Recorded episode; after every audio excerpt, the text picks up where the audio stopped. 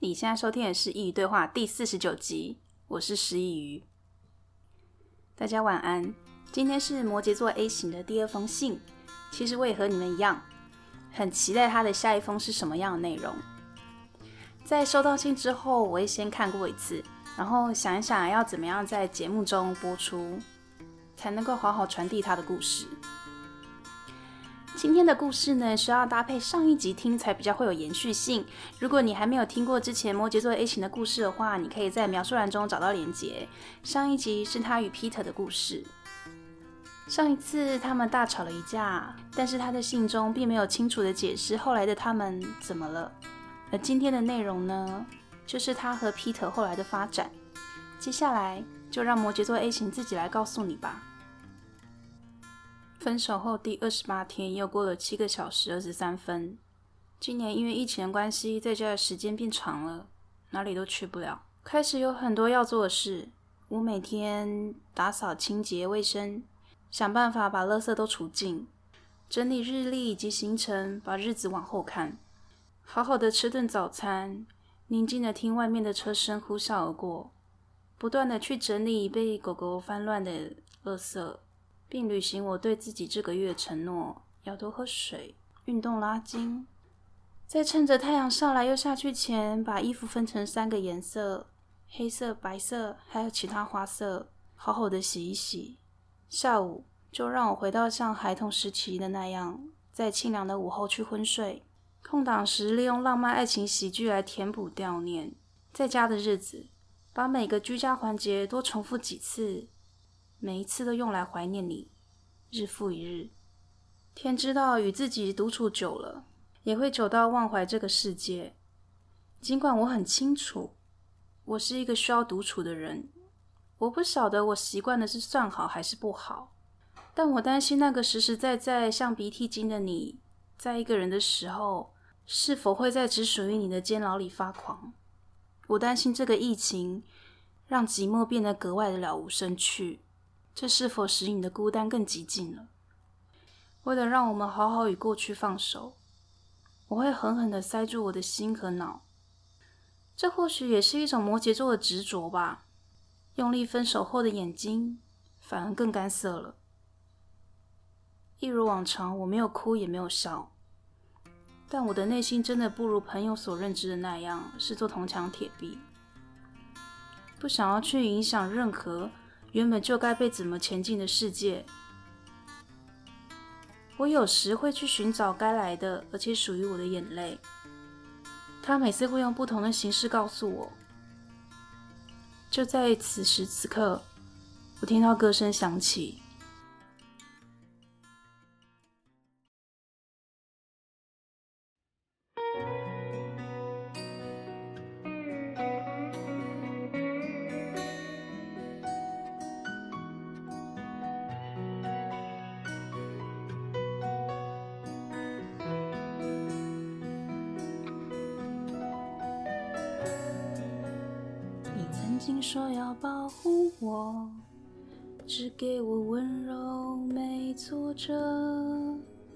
可是现在你总是对我回避，不再为我有心事而着急。人说恋爱就像放风筝，如果太计较就有悔恨。只是你们都忘了告诉我。只是你们都忘了告诉我，我们都需要好好的照顾自己。人说恋爱就像放风筝，人家早就说过了，只怪我们还没弄清楚。但这首歌我只想断句在，只是你们都忘了告诉我。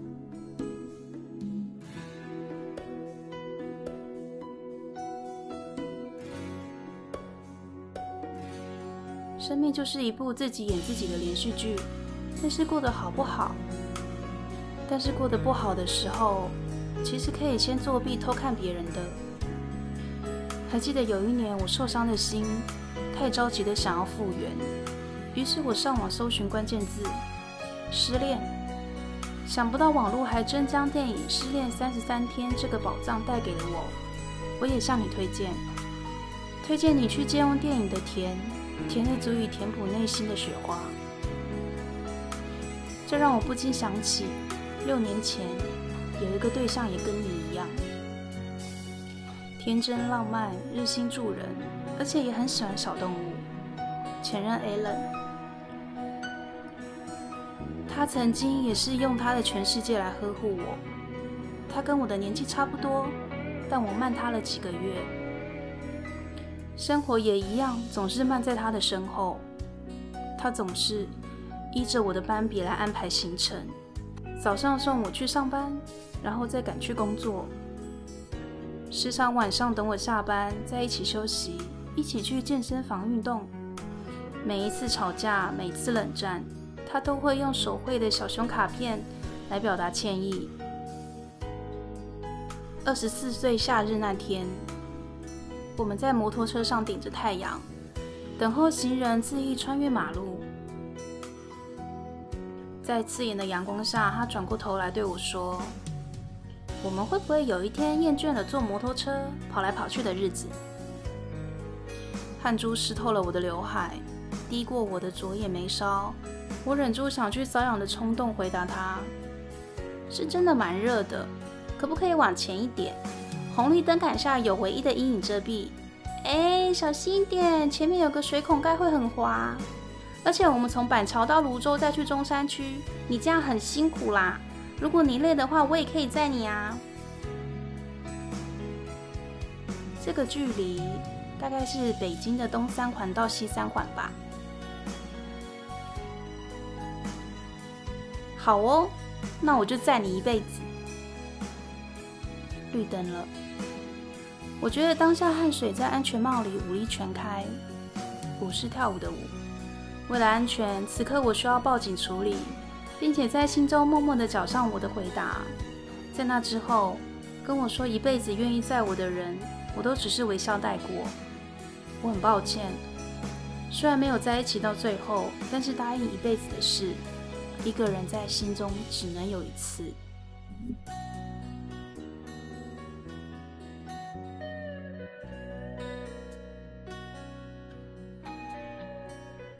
这可能也是属于我的固执。关于骑摩托车，我必须要花一个段落再跟你说一遍。我说过骑车很危险，所以不要轻易尝试给还是初学者的你双载。我来载你也是 OK 的。骑车这条路上，不免还是想要提醒你，台湾的摩托车真的很多，有的人可能很赶时间。你骑车千万要把安全帽戴好，慢慢的在机车道里直行就好，千万不要随意跨越车道。在变换车道的时候，记得要打方向灯提醒后方的来车。下雨天才是新手的大魔王，你要记住，下雨天路很滑，记得在刹车的时候不要压太紧，或是只压后轮跟前轮，就是左边的刹车还有右边的刹车都要控制好。单边急刹的时候，轮胎很容易打滑，千万不要行驶在白线、黄线、红线任何线上，包含画在等待区里的机车图案。要刹车时尽量要避开，那个线很滑。我有一次骑在被雨水铺满的路上，转眼间就红灯了，我压了刹车，缓慢的滑行至机车等待区。尽管我知道很滑，但还是在等待区图案上滑铁卢了。连人带车溜了出去，一次的意外换来终身的疤。另外，因为你生活在左家地区，如果你要跟对面会车时，记得要靠右。也就是说，行驶在单一车道时，如果要会车，要让对面的车过，通常双方都是往自己的右手边靠。你不要每次都用猜的。跟对面迎面而来的摩托车，要像演默剧一样，你往右。他也往右，你往左，他就往左。要小心路人，路人可能会情绪不稳，因为我就曾经这样被骂过。你要记得，发车后启动要先慢慢的放油门，轻轻的上路，温柔的起步才是绅士的表现。如果你有载人，一定要让他好好的抱紧你，不要让他手持后座。有时过弯道，后座的人容易因为紧张，不小心控制了后轮。造成打滑的情形，如果你载人，一定要让他放好物品。行驶的时候啊，尽量避开水沟盖，给对象一个良好的乘坐体验。要注意安全。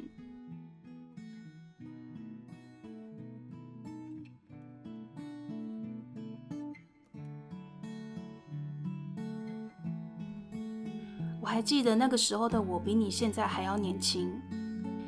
在我好不容易从好几份工作中换到一个正职脱颖而出之前，我都过着东市买骏马，西市买鞍韉的日子。在那个时候，我平日早上到金控公司压指纹打卡上班，接听电话访谈的客户；黄昏再赶去百货公司上班，值晚班到晚上十一点。周末的时候，我也把班排开。我兼职家教，任教数学。当时的我非常痛恨那个学生的家长，为什么要指定在礼拜六早上八点？好在同学的配合度很高，成绩优异，我们也算是互相帮忙。礼拜天晚上十一点到早上七点，我到表哥的便利商店帮忙值大夜班，因为找不到人。而当时的 Seven Eleven，礼拜天大夜班不需要进货，可以不用搬货、整理仓库。其实轻松很多，只是有一次我真的太困了，大概半夜两点多，我坐在客人用餐区的阴暗角落，偷偷打瞌睡。不料眼睛睁开的时候，只见一张黑黑灰灰、皮肤咖啡色的模样，凑在距离我眼前三十公分的一张脸，目不转睛地盯着我看。请不要相信自己内心的魔鬼，人家只是要结账。那天我天真的以为半夜都不会有客人上门。由于生活被工作事项填满，我不管是自己骑车或是被载，都很容易睡着。我真的没有夸张，因为每天东奔西跑的，所以对路上的任何颠簸、马路的缺洞、空隆空隆的状况都特别敏感。忙到最后，我记得就连跟前任 Alan 分手的那天，我们也都没有好好的道别。那是在打工生涯结束后，我在一家精品任职店经理的时候，一如往常的生活，只是两个人相处久了，多了一些没时间处理的摩擦。那天是暴风雨的夜晚，下班前，Allen 说要载我一起回家，外面开始下了大雨，轰隆轰隆的。我觉得没有必要冒着两个人淋湿又可能滑倒的风险，让他多跑这一趟，因此我忍痛拒绝了他。我跟他说：“像这种天气，这种雨量，你骑摩托车真的很危险耶！你已经下班回到家了，你就待在家里就好了。”在一阵推脱之后，我真的很真心的不需要对方这种牺牲任性的付出，我只想赶快下班，马上冲回家，洗热水澡，脱掉面纱。泡一杯热可可麦片，盖上温暖的小熊毛毯，松掉一整天酸紧的螺丝。最终，他别扭的妥协了。但是人生的剧本从来都不是那么简单的，而我们的故事也随着这阵雨画下了句点。下班前，眼见雨势越来越大，我让同事先行离开后，开始整理工作日志。就在距离下班前十分钟。有一个迫切的声音打电话来：“您好，很高兴为你服务。你们是不是快要下班了？我快到了，我想要找店长，可以吗？哦，对，我们快要打烊了，你要找店长哦。请问是哪一方面的问题，我可以帮您解决的？哦，我要问商品啦。对不起，我不会很久，可以请他等我吗？我快到了，我真的快到了。”与客户通话结束后，我内心的石头轻轻放下。我跟他约在打烊后的厅馆见面。突然间，有一个短发寸头、身穿白色衬衫搭配牛仔裤的年轻人，他还穿着很像猎人的黑色小靴子，有一点可爱。他很诚恳地跟我打招呼，并向我道歉，说他让人等待。他令人印象深刻的是挂在脸上的灿烂笑容，牙齿十分的整齐。因为他的车就停在贵宾区接送车道上，所以我们向外移动了脚步。我们从商品本身的问题谈到商品本身牵扯到房子新装修的问题，这是一连串的专业性问答。聊到后来，已经让我们忘记了台风正悄悄的来临。在一阵说说笑笑之后，雨势并没有趋缓，我也没有公交可以回家，所以他希望可以载我一程，让我图个方便。因为刚好也顺路的缘故，如果不麻烦，就拜托让我赶快回家吧。但是这样真的好吗？想到了一半，他已经帮我把车门开好了，让我赶快上车。在那一天之后，我跟 Alan 越来越冷淡，我们没有特别见面。一个礼拜之后，我们的关系冰冻收场。匆匆几年过去了，后来我辗转得知，原来那天晚上，古道热肠的他正在远处的摩托车道等待，等我和别人谈完话回家。但在他眼里，他等到的是亲眼看见我上了别人的车，最后他没落孤身的离开。只是一切都过去了，而我自始至终都没有发现。我知道他的感觉一定很不好，但我也知道后来的他过得还不错。我很抱歉，那天晚上吵架，说出你很没用这样子伤人的话。我知道你很难过。我也知道成长是需要付出代价的。我希望你之后可以把注意力放回自己身上，把自己保护好。失恋会难过，多数是因为缅怀过去在那段时间中的自己。这只是我的第二封信，谢谢你帮我告诉他，希望我可以再来信。二零二一年六月十号。我第一次看完这个故事的时候是心痛的。那个下雨又骑车的故事让我很有画面。我想大概应该都知道下雨天骑车是件多恼人的事情吧。就算穿了雨衣，但到了目的地之后还是会全身湿透。特别他们又是在那个风雨交加的台风夜的前夕。不过在这一段的故事里，我觉得自己很像是那个在雨中等待的 Alan。不知道是不是因为在电影、电视中似乎都有类似的情节，所以就能够特别把自己的带入。但是人生有时候就是这样，都是那些荒谬不合理的事情。其实，在 Alan 的故事中，我觉得也不算完全的坏事。至少到了最后，你知道你们为什么分开。我觉得一段感情之中最难过的，应该是那些没有说出口的事。虽然隔了蛮长的一段时间，但这个故事也算是有个圆满。至少他现在过得不错。在这封信里，也有很多很多话是要对 Peter 说的。其实，在我看来，这都是爱，虽然可能有一点晚了。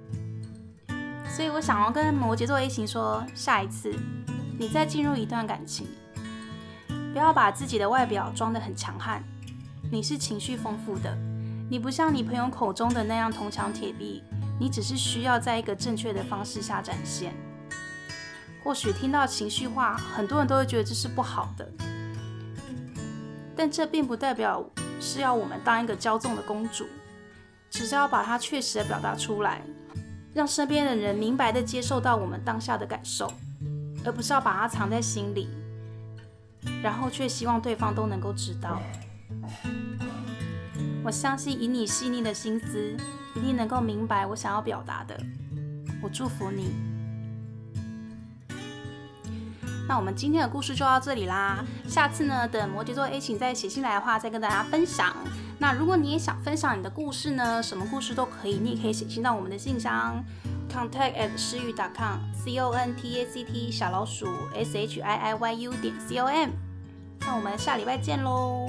欢迎点击描述栏中的链接，请诗雨喝杯咖啡。如果你喜欢我的内容，可以分享给你认为需要的朋友一起来收听。谁说失恋都一定是失去？希望这个 歌声处女秀你还喜欢。感谢你的收听，我们下次见。你曾经说要保护我，因为我们家没有冷气，录音的时候呢，我又要把窗户、窗帘全部都关起来，这样才不会有杂音。然后电风扇也不能开，因为因为会有那个啊的机械声，所以夏天录音的时候，等于是把自己关在一个烤箱里。我不知道我是怎么坚持的。